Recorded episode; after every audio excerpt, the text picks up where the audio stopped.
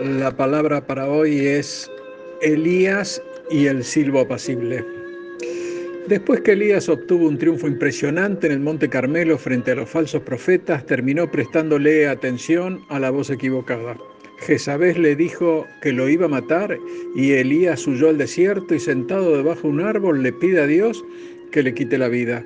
Y en esa circunstancia se quedó dormido. Luego de esto un ángel lo tocó y le dijo, levántate y come. Miremos la escena. Un hombre va caminando por el desierto, sin medios de transporte, sin una valija con vestidos, sin provisiones, y ahí aparece un ángel y lo alimenta. Y así fortalecido camina 40 días y 40 noches hasta el monte de Dios.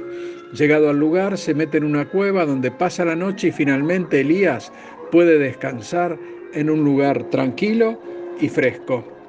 A la mañana siguiente, Dios le hace una pregunta sencilla y a la vez profunda. ¿Qué haces aquí, Elías? El profeta aprovecha la oportunidad y responde. Esta respuesta está en Primera de Reyes 19:10. He sentido un vivo celo por el Señor, porque los hijos de Israel han abandonado tu pacto, han derribado tus altares y han matado a espada a tus profetas. Solo yo he quedado y me buscan para quitarme la vida. ¿Cuántas veces nosotros nos sentimos y actuamos como el profeta? Aquí Elías se queja ante Dios por la infidelidad del pueblo de Israel, que era una verdad incontrastable. Habla de su celo por Dios, que sin duda él tenía. Censura la apostasía de Israel, que indudablemente también existía. Y denuncia el asesinato de los profetas, que también era cierto. Para luego agregar, yo solo he quedado y me buscan para matarme. Y el Señor va a actuar a su manera, que es inusual desde el punto de vista humano, y le dice a Elías, sal fuera y ponte de pie en el monte. Y Elías sale fuera, pero seguramente lo hace con temor y quizás se pregunta, ¿para qué querrá Dios que salga fuera? Y esa pregunta de Elías casi seguro es la misma que muchos de nosotros quisiéramos hacerle a Dios y en el mientras tanto permanecer dentro de nuestra propia cueva. Y aquí el problema es que desde allí no podremos percibir la majestad de Dios. Es ahí donde van a aparecer cuatro manifestaciones extraordinarias en relación con la persona del Señor.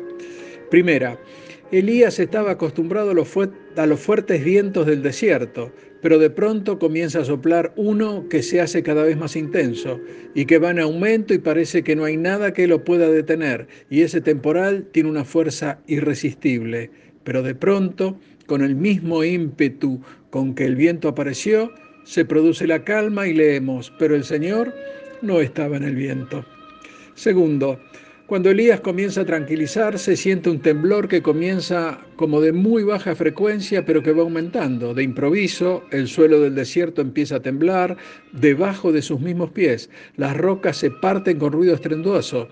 Imagino al profeta pálido y como muerto de miedo y el pánico se apodera de él. Su corazón palpita a toda velocidad y un sudor frío lo cubre por todo el cuerpo.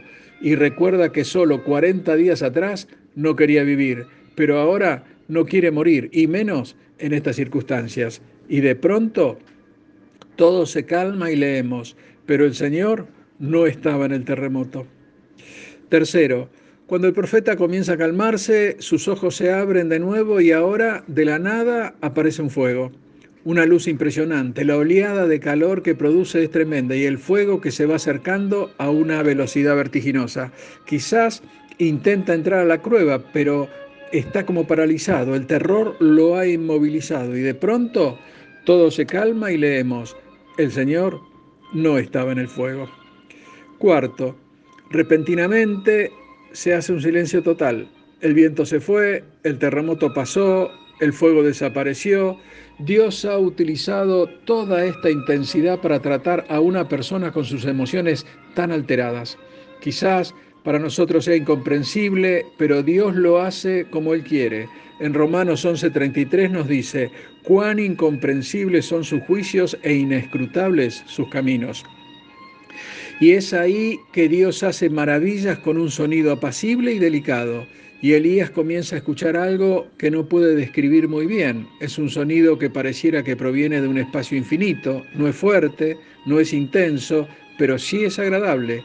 Su corazón, que casi explota unos instantes antes, comienza a retomar el pulso normal. El sonido trae sosiego y tranquilidad, transmite una sensación celestial, y Elías se emociona por este sonido, apacible y delicado. Las otras experiencias lo habían provocado temor, pero esta, en cambio, le provee una tranquilidad profunda e inexplicable.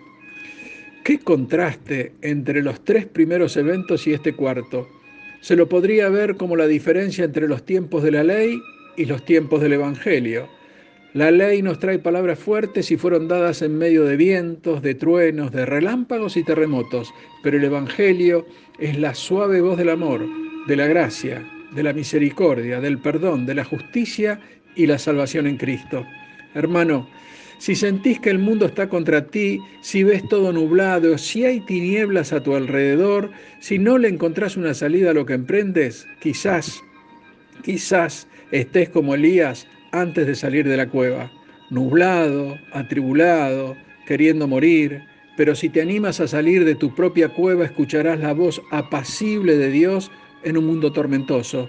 Verás al Dios que le da oportunidad a sus hijos y verás a Dios restaurándote emocionalmente. Y es ahí donde te enseñará una lección imborrable. Él te dará una nueva misión, te dará de su gozo y su fortaleza, y verás que cuando las tormentas te azoten con fuerza, oirás las palabras de Jesús, que son como un silbido apacible y delicado, y las mismas están en Juan 14, 27.